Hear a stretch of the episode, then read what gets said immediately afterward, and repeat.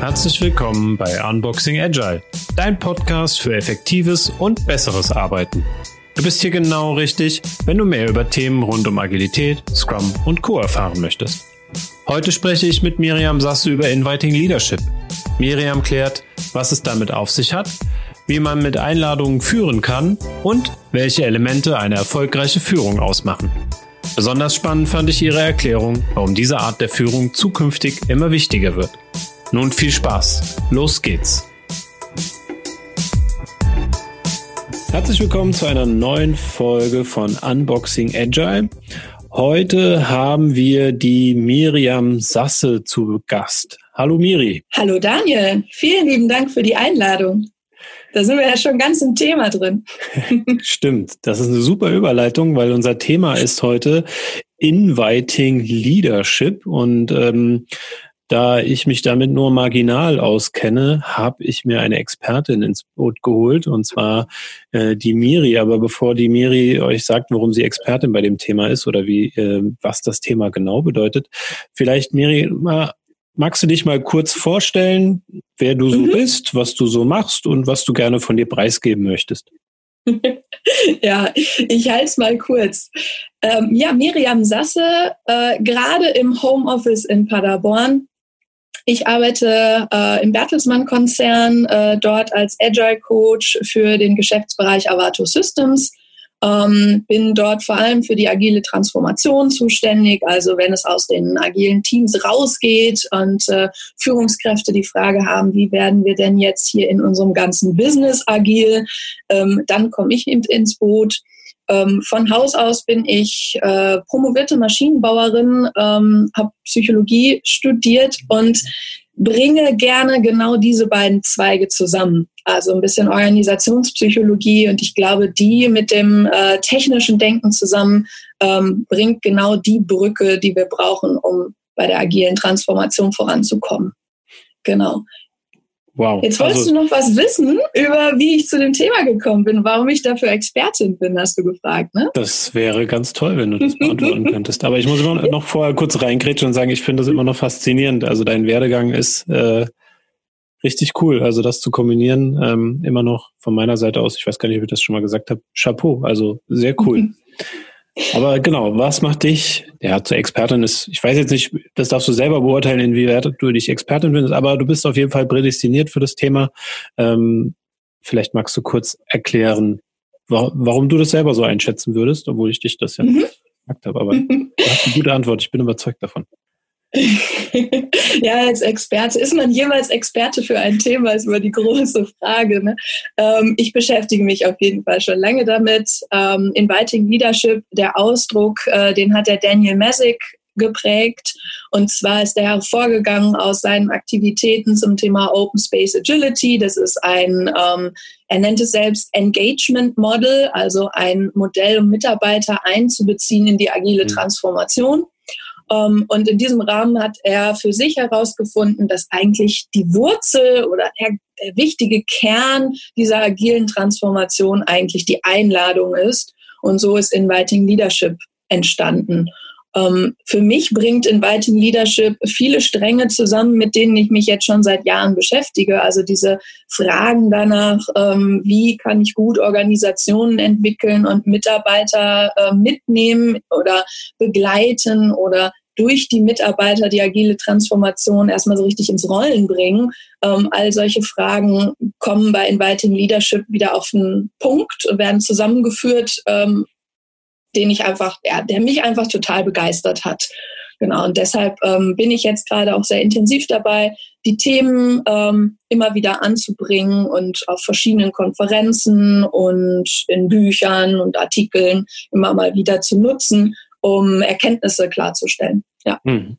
Ich finde, das äh, klingt super wichtig und auch hochaktuell, gerade bei dem Thema agile Transformation, wo man ja äh, oder wo ich zumindest immer mehr den Eindruck habe, dass so langsam, ne, nachdem jahrelang irgendwie erzählt wurde, ja, wir werden jetzt alle agil, immer mehr kommen, die sagen, hm, es klappt irgendwie nicht.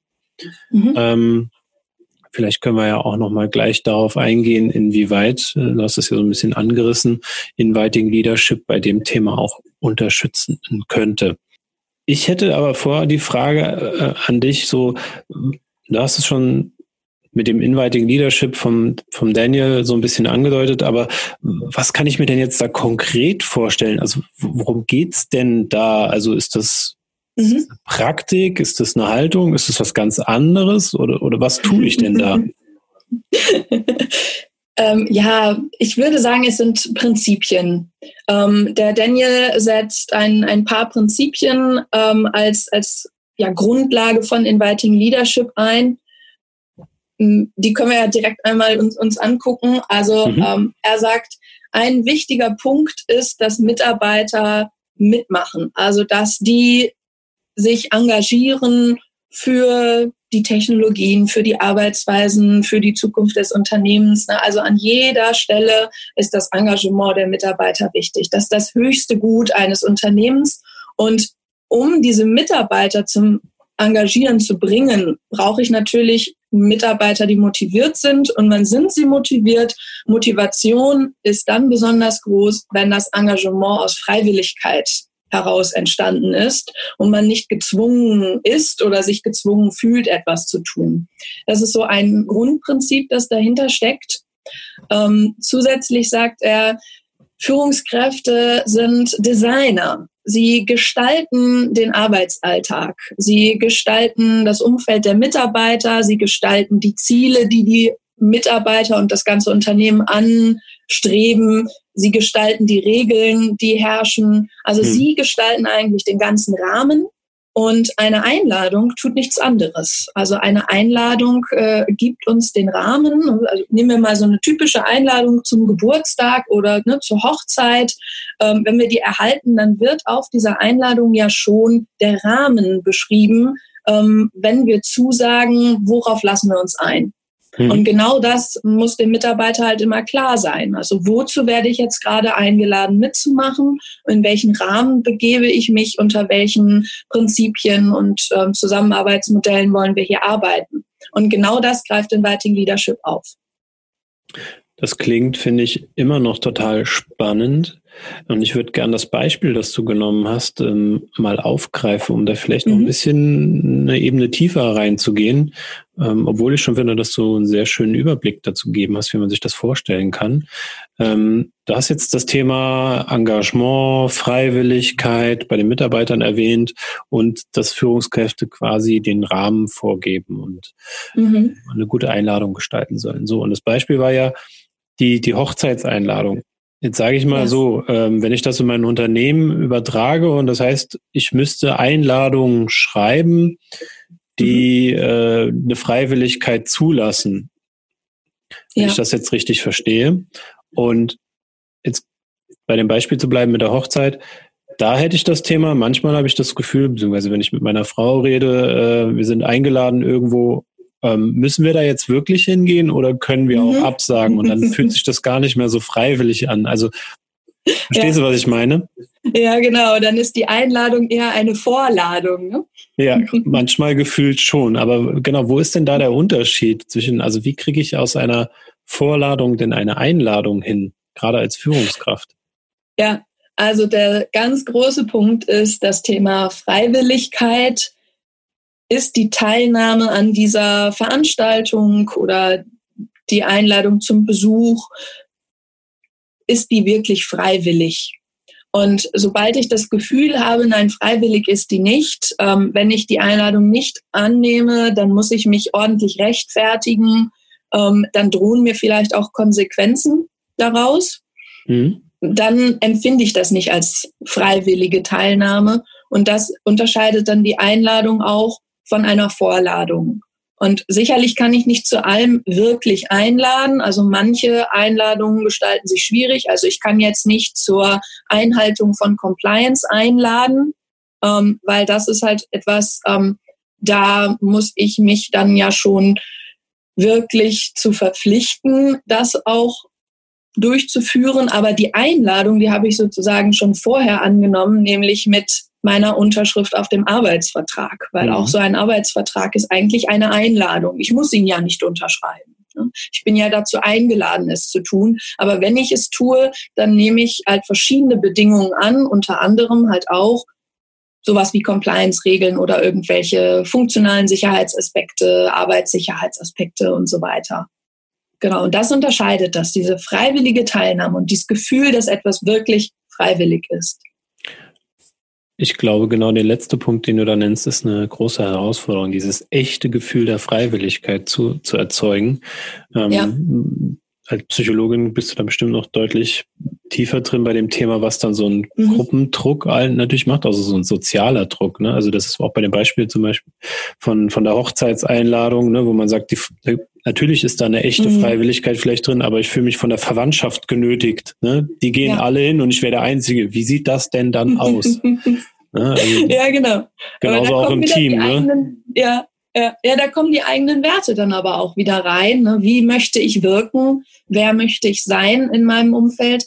Und da spielt so ein wichtiger Aspekt mit rein, nämlich sobald ich eine Einladung bekomme, und das ist ganz egal, ob es ein familiäres Event ist oder eine Arbeitseinladung zur Mitarbeit in einem Projekt am Arbeitsplatz, es stößt einen Entscheidungsprozess bei mir selber aus.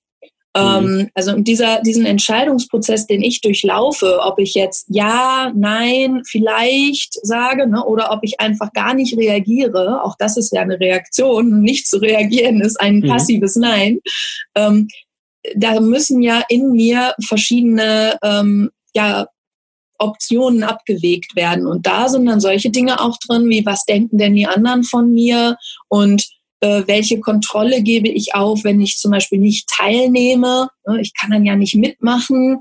Ähm, ja, welche, ähm, ja, welche Zugehörigkeiten gebe ich zum Beispiel auch auf? Also oft ist ja die Teilnahme an einem Event, familiär, aber auch beruflich, ähm, eine gewisse Zugehörigkeit zu einem Team, zu einer Gruppe, ähm, die wichtig ist. Und wenn ich nicht daran teilnehme oder häufiger nicht daran teilnehme, dann zähle ich irgendwann nicht mehr zu der Gruppe dazu. Und das sind ja tiefe menschliche Bedürfnisse nach Kontrolle, nach Zugehörigkeit, die in so einer Einladung wieder transparent werden. Mhm. Ja, ich finde, äh, das erlebe ich auch in meiner täglichen Arbeit mit Teams, dass dieses Thema Verbundenheit ähm, sehr, sehr einen hohen Stellenwert hat und mhm. gerade dann natürlich auch das Thema Freiwilligkeit. Ne? Also ja. ähm, kriegen, kriegen die Menschen das hin? Ich finde, das hast du sehr schön beschrieben, welchen Zwist das auslösen kann, also welchen inneren. Ähm, mhm. Aber dass es am Ende auch wieder eine Entscheidung ist. Und ja. vielleicht auch das Thema Entscheidung nochmal aufzugreifen aus der aus der Führungsperspektive. Hast du ja gesagt, die geben als Designer den Rahmen vor. Ich glaube, der genau. sagt ja auch noch so, er geht sogar so weit zu sagen, hier so als Spieledesigner, ne? Also mehr sich ja, genau. Genau, der Daniel, ähm, der vergleicht alles im Leben mit einem Spiel.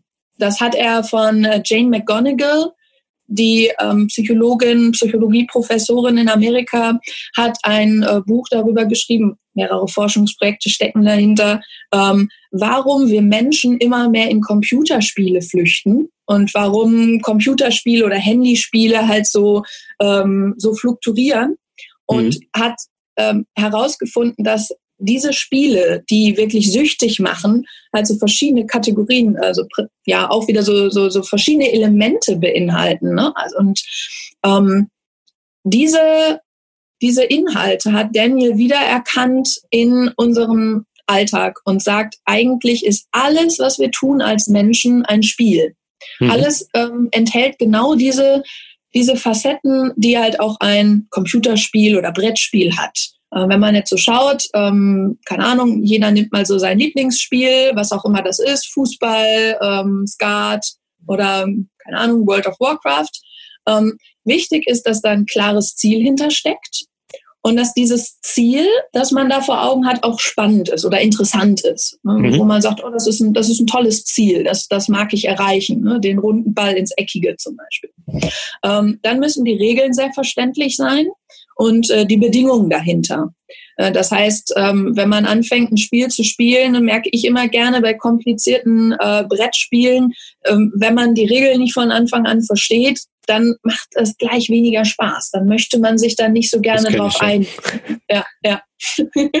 also so, oh Gott, oh Gott, oh Gott, da steige ich gar nicht durch. Ich mache bestimmt alles falsch. Nee, lass mal lieber. Komm, ich mache da nicht mit. Ne? Also ja. diese, dass die Regeln verständlich sind, ist ein ganz großer Punkt, warum man mitmachen will oder nicht. Und ein anderer Punkt ist das Thema Fortschritt. Also keiner würde Fußball spielen, wenn nicht klar ist, wann das Spiel zu Ende ist. Nämlich nach 90 Minuten.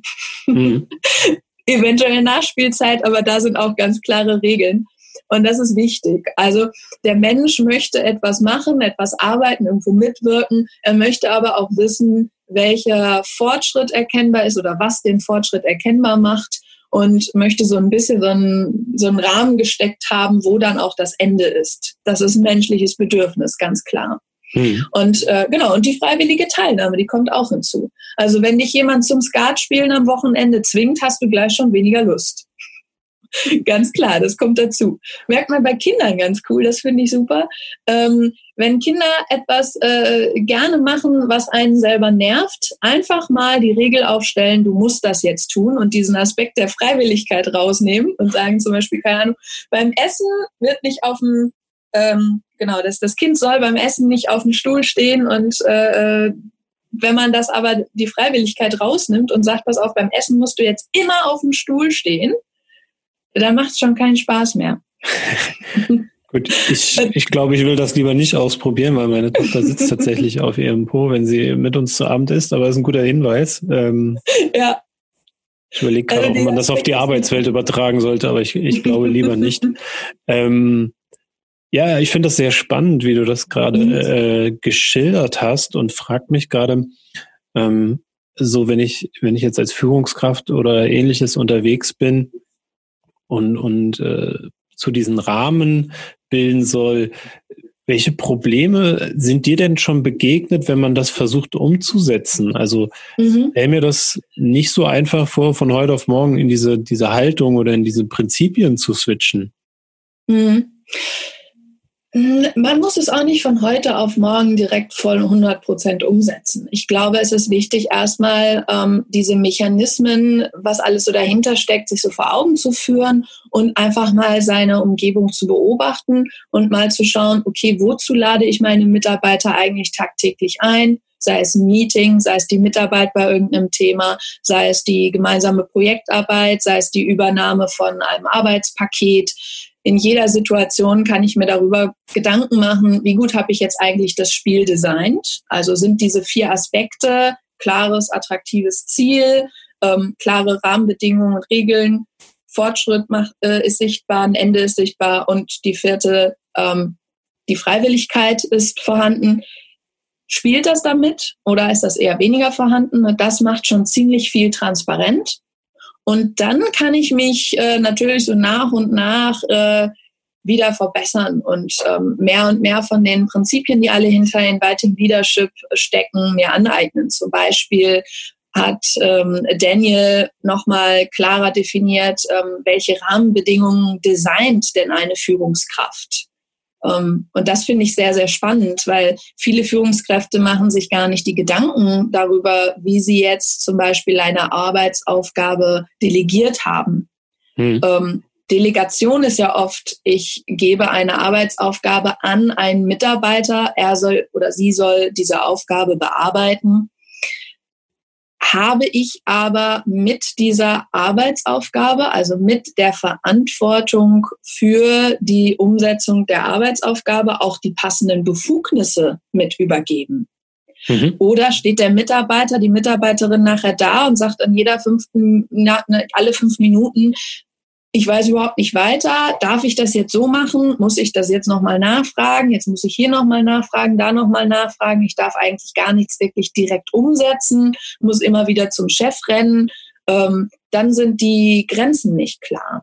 Und da ja. gehören halt so verschiedenste Sachen zu. Also klar, welchen Umfang hat eigentlich wirklich die Aufgabe? Also die Aufgabengrenzen, so, so zeitliche Grenzen wie Deadlines, ne, wann müssen wir Rückmeldungen geben und, und, und. Ähm, aber auch so Budgetgrenzen, ne, wie viel Geld darf ich für die Umsetzung meiner Arbeitsaufgabe verwenden? Ähm, darf ich äh, verschiedene Laptops Räume, andere Werkzeuge, Lizenzen dafür benutzen oder aber auch, welche Personen darf ich benutzen. Ne? Also darf ich auf meine Kollegen zugehen, darf ich auf andere Abteilungen zugehen und äh, die um Mitarbeit bitten oder braucht das alles wieder eine Freigabe, eine Entscheidung von oben? Also das ist ganz wichtig, wie gut ist so dieser Rahmen gesetzt. Ne? Da kann ich äh, dir absolut zustimmen. Meine Beobachtung ist auch, ähm, wenn das Delegationslevel für die Entscheidung klar ist, ist halt mhm. viel mehr gewonnen, als jetzt einfach nur eine Aufgabe zu delegieren. So, keine ja. Ahnung, schreib mal X oder Y, statt zu sagen, okay, das ist das Problem und ich gebe dir auf so einem Level die Entscheidung, ähm, mhm. äh, Entscheidungsfreiheit dazu. Also ich weiß ja. nicht, vielleicht kennst du auch Management 3.0, das Delegation ja. Board. Mhm. Ähm, ich finde das greift genau einen dieser Aspekte auf, wo man quasi den Mitarbeitern ganz transparent macht, ähm, inwieweit sie Rücksprache halten müssen oder einen informieren müssen und ähm, mhm. wie, wie der Spielraum quasi da ist. Ja, ja, ja, das ist auch wunderbar, weil ähm, dann klar wird, inwiefern darf ich selber Entscheidungen treffen. Ähm, das Delegation Board hat äh, zwei Aspekte nicht. Also es ist ähm, Richtung Entscheidungsbefugnis vielleicht noch, ähm, noch klar abgesteckt, aber es gibt dir kein, keine Information über ähm, den gesamten, über die gesamte Grenzsituation. Also wo hört die Macht des Mitarbeiters auf? Wo sind die Grenzen gesteckt? Dafür müsstest du dann schon in die kleinen Bestandteile der Aufgabe runtergehen und für jede einzelne Bestandteil der Aufgabe dann wieder Delegation Poker spielen sozusagen. Mhm. Also wenn jetzt zum Beispiel bei der Arbeitsaufgabe auf einmal 1000 Euro mehr ausgegeben werden als geplant, darf der Mitarbeiter das selber entscheiden oder nicht? Ne, sowas ähm, ist ja oft dann nicht mit, mit drin. Ähm, und der andere Aspekt, der oft an der Stelle fehlt, ist, wenn ich etwas delegiere, dann ist für mich eine Delegation eigentlich immer ein Auftrag der Führungskraft an den Mitarbeiter, ähm, diese Arbeitsaufgabe zu übernehmen. Und wenn ich an der Stelle sage, ich übernehme die Aufgabe nicht, bleiben wir mal im Juristendeutsch, dann ist das Arbeitsverweigerung. Ja. Das, das ist strafbar. Ne? Ähm, bei einer echten Einladung ist das ja sogar gewünscht, dass der Mitarbeiter von sich aus sagt, ich äh, nehme die Arbeitsaufgabe nicht an. Und das kann verschiedene Gründe haben, die ich dann auch respektieren sollte. Entweder der Mitarbeiter hat schon viel zu viel zu tun und schafft das nicht mehr, oder ähm, die Arbeitsaufgabe ist ihm nicht klar genug, oder er hat das Gefühl, dass die Befugnisse nicht ausreichen, die er hat, um das abzuwickeln. Und ähm, bei einer richtigen, echten Einladung ähm, sprechen wir also wirklich davon, der Mitarbeiter kann ohne jegliche Konsequenzen den Arbeitsauftrag ablehnen. Das ist ein ganz toller Punkt, den du ansprichst. Ich habe hm, mal mit Führungskräften äh, genau das Thema Freiwilligkeit in Meetings besprochen gehabt und äh, dann haben wir uns darauf geeinigt, dass sie mal ausprobieren, was, äh, wenn sie beim nächsten Meeting nochmal betonen, dass die Teilnahme freiwillig ist. Also es ging um Abteilungsmeeting. Mhm. So, jetzt ist ganz ja. spannend. Eigentlich sind die Richtlinien, man muss Abteilungsmeetings mhm. machen und man muss sicherstellen, dass manche Informationen an alle gehen. Ja. Gleichzeitig war aber auf der anderen Seite, war man bereit, dieses Experiment trotzdem zu wagen, aber gesagt, was mache ich denn, wenn die nicht kommen? Mhm. Ja, also auch eine ja. Riesensorge. Also wie, wie kann ich denn in solchen Umständen oder hast du eine Idee, wie man in solchen ähm, Spannungsfeldern echte Freiwilligkeit ermöglichen kann? Oder würdest du sagen, mhm. es geht nicht oder hast du noch eine ganz andere Idee, auf die ich jetzt nicht komme? Nun, also ich brauche auf jeden Fall ein Gefühl für das Thema Einladung am Arbeitsplatz. Und das erreiche ich gerne dadurch, dass ich erstmal mit kleinen Dingen anfange. Also da bin ich auch ein Fan von zum Beispiel einzelne Meetings, vielleicht auch jetzt ganz spezielle Meetings, die ich einrufe, mal freiwillig zu machen. Ähm, oft empfinden die Mitarbeiter das dann aber nicht als etwas Besonderes, wenn ich das genauso kommuniziere, wie ich jede andere Einladung auch kommuniziere. Also wenn ich jetzt mhm. zum Beispiel sage, ich suche eigentlich freiwillige Mitgestalter für unser, ich bleibe jetzt mal ganz, ganz, ganz bei ganz einfachen Themen, für unser Weihnachtsfest. So, ähm, das ist etwas, da kann ich gut zu einladen, hat erstmal auch keine Konsequenzen, ist erstmal ein leichter Einstieg in das Thema einladende Führung. Mhm. Ähm, wenn ich das aber, wenn ich die Einladung zu einem ersten Austausch ähm, und zu einer, einer, Teambildung für das Weihnachtsfest äh, aber genauso kommuniziere wie jede andere Einladung auch, dann wird sich nichts ändern. Das heißt, ich mhm. muss an dem System, wie ich diese Einladung bekannt gebe, etwas verändern. Zum Beispiel die Einladung zum Austausch mal über Poster, ähm, verkünden oder über ein kleines Video oder über Einladungskarten, die ich den Mitarbeitern ins Fach lege, äh, damit auch das Gefühl aufkommt, oha, hier ist jetzt was anders als sonst, wenn ich von der Führungskraft eingeladen werde. Ja. Ähm, Ne, also so ein, so ein Bruch, so, ein, so eine Irritation, so ein klein wenig anders muss es schon sein. Ne? Oder es muss halt genau die Story rein, dass die Führungskraft ganz klar betont, das ist eine freiwillige Einladung. Das ist ähm, wirklich etwas, wenn ihr ablehnt, nimmt euch das wirklich keiner übel. Und das darf dann auch nicht eine Double-Bind-Situation sein, also so eine Situation, wo, der, wo, wo die Führungskraft sagt, du darfst auch absagen. Aber die Augen sagen dir schon, wenn du absagst, bin ich dir auf ewig böse. Ne?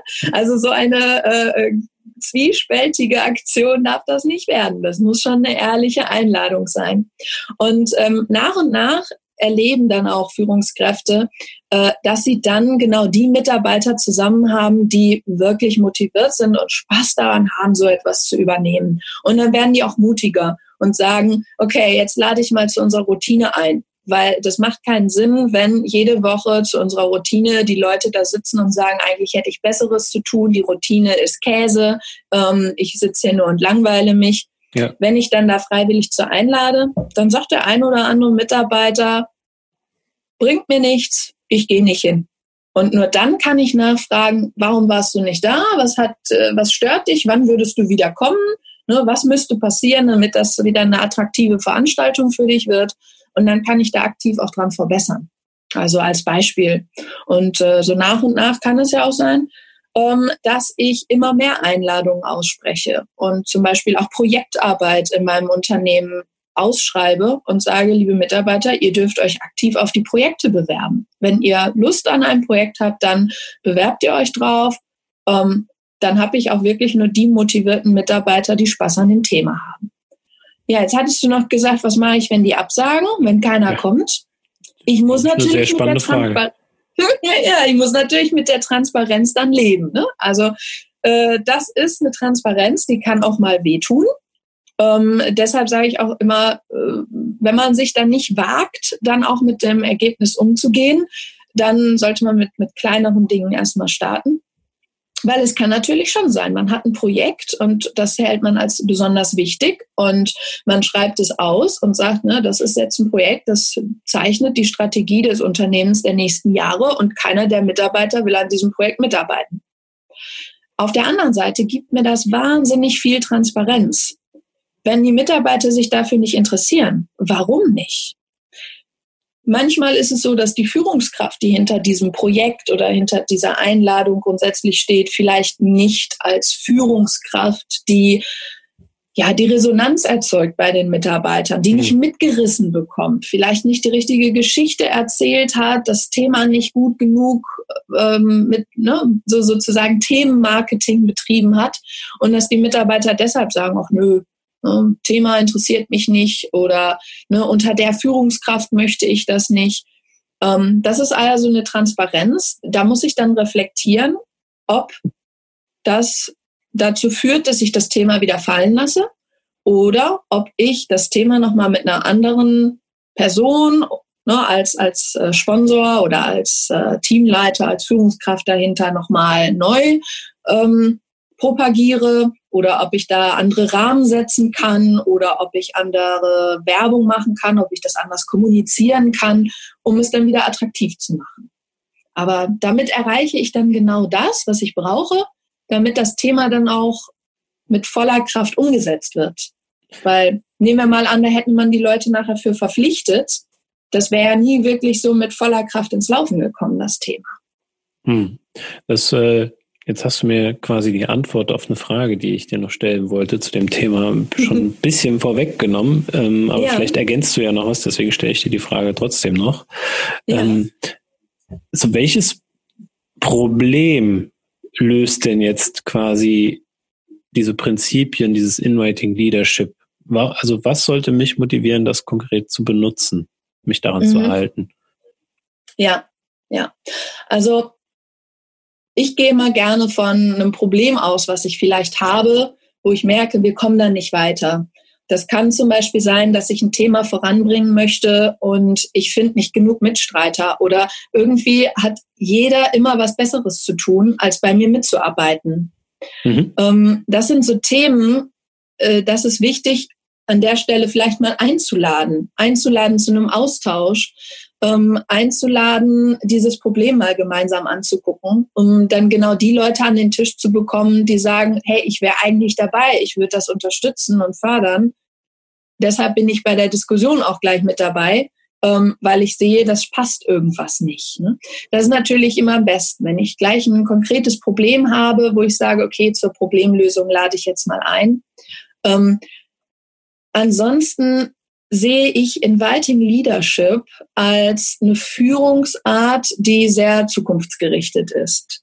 Wenn ich mir anschaue, wie unsere Gesellschaft sich so entwickelt, dann kann ich mir vorstellen, dass wir auf, in Zukunft kaum mehr anders führen werden. Das ist jetzt vielleicht ein bisschen äh, krass formuliert, aber ich sehe das wirklich so, ähm, weil an welchen Aspekten mache ich das fest? Auf der einen Seite mache ich das fest an unserer extrem dynamischen Welt, die immer dynamischer wird. Und das sehen wir allein schon im Social Media. Die Leute machen etwas in Social Media und das ist für diese Stunde aktuell, aber für die nächste Stunde schon nicht mehr. Mhm. Die Menschen treten in Vereine ein, machen das ein paar Monate und sind wieder weg. Also diese Schnelllebigkeit haben wir in allen Aspekten. Ähm, das muss immer alles schnell gehen. Ne? Dicke Bücher kann ich nicht mehr lesen. Ich will ne, schnelle Podcasts haben, die ich auf dem Weg zu, ne, zur ja. Arbeit will ich die hören. Ich habe nicht die Zeit, mich irgendwo in Ruhe hinzusetzen mit einem Buch. Also es ist sehr, sehr, sehr schade an vielen Stellen. Ähm, das unterstreiche ich auch nochmal. Aber es ist schon so, wir werden viel schnelllebiger und wir sind auch immer weniger, ähm, ich sag mal, obrigkeitshörig. Ähm, wir merken, dass wir selber alles in der Hand haben, dass wir jederzeit zu je, ne, in jedem Moment an alle Informationen rankommen. Das Internet macht uns das vor. Ähm, das Wissen ist uns immer parat. Und so wünschen wir uns das auch im Arbeitsalltag. Also wir wollen immer alle Informationen haben. Wir wollen ähm, ja von allen informiert werden. Wir wollen in alles einbezogen werden. Wir wollen genauso wie auf Facebook und Twitter wollen wir überall unseren Senf dazugeben. Ne? Wir wollen eigentlich überall immer den Like-Button drücken und noch einen Kommentar abgeben. Mhm. Ähm, es es spiegelt sich jetzt schon in der Gesellschaft wieder und ich kann mir sehr gut vorstellen, dass das auch in Zukunft so ist dass also keine Führungskraft mehr ernannt wird und äh, formal zur Führungskraft gemacht wird, sondern dass wir gerade in Zukunft immer mehr Führungskräfte dadurch haben, dass sie sich einfach herauskristallisieren, so wie sich Influencer herauskristallisieren. Die Leute folgen denen in diesem Moment, die finden die gut, die haben gute Ideen, die kommen gut voran, ähm, die werden als Führungskraft akzeptiert und an ja, und, und, und anerkannt. Und deshalb folgen die Leute denen. Und nicht, weil diese Personen irgendwo hierarchisch höher aufgehängt sind. Und ich glaube, da müssen wir uns zukünftig ähm, wappnen. Und Inviting Leadership ist eine Möglichkeit, dem zu begegnen.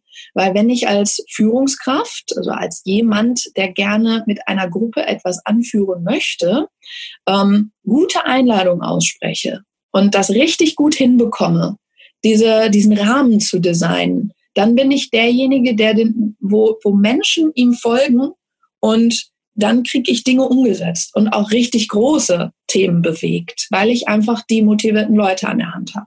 Mhm. Ich finde, das hast du ganz toll zusammengefasst. Ich kann mich bei fast allen Punkten anschließen. Wo denn nicht? ähm, bei tatsächlich bei dem Thema mit den formalen ähm, Führungskräften. Also ich glaube, dass ja. es die auch weiterhin geben wird und auch braucht. Mhm. Ich glaube aber nicht mehr in dieser Ausbaustufe, wie wir sie jetzt haben. Ja, mhm. ähm, wo ganz klar der Fokus auf Macht irgendwo manchmal vorherrscht. Nicht mhm. überall, aber es gibt ja, mhm. wo man das tatsächlich echt spüren kann. Ich glaube, dass da wird man sich quasi selber ein Grab schaufeln. Aber ich denke, trotzdem braucht es noch formale Mächte, die einfach auch eine gewisse Geschwindigkeit halten können. Also das, ja, was du gemeint ja. hast mit, wir haben eine sehr hohe Dynamik. Wenn man alles demokratisiert, heißt das am Ende trotzdem nicht, dass eine gute Entscheidung getroffen wird und schon gar nicht unbedingt mhm. schnelle. Ja, ja. Ähm, wir haben das mal diskutiert äh, mit so ein paar Vertretern aus dem Bereich Systemtheorie.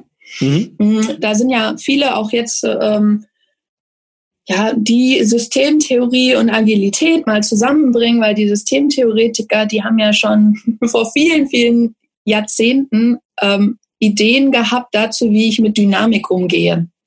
Und diese komplexen Systeme ähm, betrachten sollte. Und ich glaube, das wird auch dieser Unterschied sein zwischen der Führung oder sagen wir mal Inviting Leadership, ähm, mhm. was ich darunter verstehe, und dem, ähm, sagen wir mal, dem Management, wie wir es vielleicht heute sehr klassisch auch kennen. Ja. Ähm, weil ähm, die unterscheiden in der Systemtheorie ja gerne zwischen komplexen Systemen und komplizierten. Mhm. Ähm, für komplett, äh, also für Komplexe, das sind so die, wo ich eine gute Idee brauche, wo Wissen allein nicht reicht, ne? wo ich ja. ähm, den, den, die Situation ja nicht so direkt ähm, greifen, analysieren und dann ähm, entsprechend meiner Prozesse, die ich schon immer gemacht habe, entsprechend bearbeiten kann. Ähm, komplex ist so ein lebendiges System, wo Reaktionen nicht unbedingt auf eine gewisse Ursache zurückzuführen sind. Und bei komplizierten, da ist es aber so, da kann ich auch Best Practices mal benutzen und gucken, wie machen das denn andere. Ich schlage es im Internet nach, ich eigne mir das Wissen an, ich mache einen Plan, was nacheinander abgearbeitet wird. Und da entstehen auch keine Überraschungen. Ne, das ja. kann ich genauso abwickeln, das passt. Und ich glaube, in genau diesem letzten Fall, ähm, wo wir wirklich komplizierte Abläufe haben, und keine komplexen Situationen, wo wir Überraschungen bekommen. Ähm, in diesem komplizierten da geht auch die Steuerung und die hierarchische Struktur, die wir heute kennen. Ähm, wo könnte das zum Beispiel der Fall sein? In, in ich glaube, dem ein oder anderen Rechtssystem. Ne? Also wenn wir wirklich sagen, wir haben da ähm, verschiedene Rechtsgrundlagen, die müssen wir einhalten. Wir haben Verwaltungsaspekte, die laufen immer gleich ab. Die müssen so abgelegt werden. Ähm, das sind so Themen, da eignet sich vielleicht auch Inviting Leadership an manchen Stellen nicht. Ähm, da eignet sich auch eine ganz andere Führung. Da braucht es Hierarchien, da braucht es äh, klare Delegationen und da kann ich auch verschiedene Themen nicht einfach ablehnen und sagen, ach nö, das nehme ich nicht an. Ähm, ich glaube aber in dem komplexen Umfeld, wo es immer mehr um die Ideen der Mitarbeiter geht und darum geht, dass wir die richtigen Köpfe zur richtigen Zeit am richtigen Ort zusammensetzen, da braucht es immer mehr diese, diese neue Art der Führung. Da würde ich mit Blick auf die Uhr nur eine Kleinigkeit ergänzen von meiner Seite aus. Ja. Ähm, also, wovon du ja so ein bisschen sprichst, gehe ich mal von aus, ist hier auch Gerhard Wohland, ähm, mhm. die rote und die blaue Welt, ne? die rote, die komplexe, ja, genau, genau. dynamisch und lebendig. Genau, ja. und die, die blaue, ne, dieses eher, eher dieses äh, tote, statische. Und mhm. das gar nicht mal despektierlich gemeint. Ähm, was ich glaube, was ein Faktor ist, und so, wenn ich ihn da auch richtig verstehe, ähm, ist, dass sich das mit der Zeit auch wandelt. Also Dinge sind am Anfang viel dynamischer und hochkomplex, ähm, mhm. nimmt aber mit der Zeit auch ab. Und auch ja. das muss einem Unternehmen, glaube ich, bewusst sein, da irgendwann diesen Switch zu machen. Aber ich glaube, da trifft wir schon sehr stark in Details ab. Ähm, und wie gesagt, mit Blick auf die Uhr sollten äh, wir langsam vielleicht zum Ende kommen, damit wir noch in dieser kurzlebigen Welt, wie du es ja gesagt hast, die, die Podcast-Länge genau. nicht überschreiten. ähm, und da würde ich dich zum Abschluss nochmal kurz fragen wollen, was hätte ich dich zu Inviting Leadership denn noch fragen sollen, was ich vergessen habe? Hm. Schwere Frage. Ähm, wir haben sehr viele Themen ab, ähm, also besprochen. Hm, mir fällt gerade keins ein. Dann, das klingt doch für mich sehr gut. So, ähm, ja. Dann würde ich noch mal kurz mit eigenen Worten zusammenfassen, was, was so ein paar Kernelemente waren. Und wenn ich was vergesse, dann freue ich mich, wenn du das noch ergänzt. Also wichtig mhm. beim Thema Inviting Leadership ist, dass wir das, das Engagement oder äh, im Englischen ne, das Engagement, das Mitmachen der Mitarbeiter erzeugen wollen, dass wir eine hohe Motivation bei denen auch durch Freiwilligkeit erzeugen wollen, durch eine Einladung, die auf Freiwilligkeit basiert und mhm. ähm, dass äh, dabei auch klar ist, was wird ähm, was sind die Rahmenbedingungen? Das ist dann so auch die große Aufgabe der Führungskräfte als eine Art Designer, die den Rahmen ja. für das ganze Setting, in dem sich dann die Mitarbeiter bewegen sollen und dürfen, ähm, mhm. nochmal klar strukturieren. Ja. Habe ich das gut genau. zusammengefasst oder fehlt was? Perfekt perfekt. Mir ist jetzt ein Punkt noch eingefallen ja, cool. auf deine Frage, nämlich ähm, ich glaube, was wir nochmal wichtig hervorheben können, sollten, ist das Thema Respekt zu den Mitarbeitern. So eine Einladung äh, respektiert einfach die persönlichen Grenzen der Mitarbeiter. Und mhm. ähm, wir tendieren einfach viel zu oft dazu, unsere Mitarbeiter halt wirklich zu überfordern. Und ähm, da ist es wichtig zu respektieren, dass ein Mitarbeiter auch mal Nein sagt und dass ähm, ja, das als übliche ähm, Arbeitsweise auch zu etablieren, dass Mitarbeiter Arbeitsaufträge absagen können, ablehnen können, weil es einfach für sie eine Grenze überschreitet der eigenen ähm, Fähigkeiten oder der eigenen ähm, Machtverhältnisse oder aber auch ähm, das äh, ja die eigene ähm, Möglichkeit, noch mehr zu arbeiten, einfach irgendwo auch seine Grenze hat. Wir sind halt einfach begrenzt in unserem Können und wir sollten uns nicht zu überlasten. Und das mhm. äh, ist, glaube ich, auch nochmal ein ganz wichtiger Punkt, wo eine Einladung sehr wichtig ist. Das finde ich ist eine sehr schöne Ergänzung, mit der ich dann aber auch dieses Thema für heute dann zumindest ähm, abschließen wollen würde. Ähm, ich würde nochmal kurz äh, in einer unserer Kategorien mit dir noch springen, die wir haben, und zwar nämlich ja. die Meet Us-Kategorie. Also sprich, äh, die Frage, wo könnte man dich denn vielleicht irgendwann, wenn es auch wieder möglich ist, live und in Farbe sehen oder beziehungsweise zumindestens äh, online? Also gibt es irgendein Event, ja. auf dem du demnächst unterwegs bist? Äh, live und in Farbe ähm, zur aktuellen Zeit leider erst wieder im November und im Dezember. Im November bin ich auf der Manage Agile unterwegs in Berlin und ähm, im Dezember auf der PM-Welt in München. Aber ansonsten findet man mich auch sehr gut digital. Also in Social Media über alle üblichen Kanäle bin ich unterwegs und äh, gerne auch eine E-Mail schreiben und mit mir in Kontakt treten und weiter diskutieren. Da freue ich mich. Ja, super. Ähm, die Kontaktdaten können wir dann auch nochmal auf jeden Fall in die Shownotes mit einverlinken, genauso wie das äh, Manage Agile Event. Ich ergänze noch kurz, wo ihr mich noch treffen könnt. Ob es bei der Manage Agile ist, weiß ich noch nicht. Ähm, muss ich noch gucken. Und ihr könnt mich aber auf dem Meetup äh, dem agilen Stammtisch Rhein-Main demnächst wieder treffen. Also Ende Juli gibt's da das Thema verkopfte Agilität und da habe ich ein paar spannende Leute für eine Podiumsdiskussion eingeladen. Ähm, genau, da könnt ihr mich treffen. Ansonsten bleibt mir nur noch dir Danke zu sagen, Miri. Das Sehr gerne. Super cool, dass du da warst. Immer gern. Und ähm, ich freue mich darauf, dich demnächst auch mal wieder live und in Farbe zu sehen, sobald das wieder möglich ist. Genau, ich freue mich auch. Bis dahin, bleibt gesund. Ne? Genau, bis dann. Ciao. Bis dahin.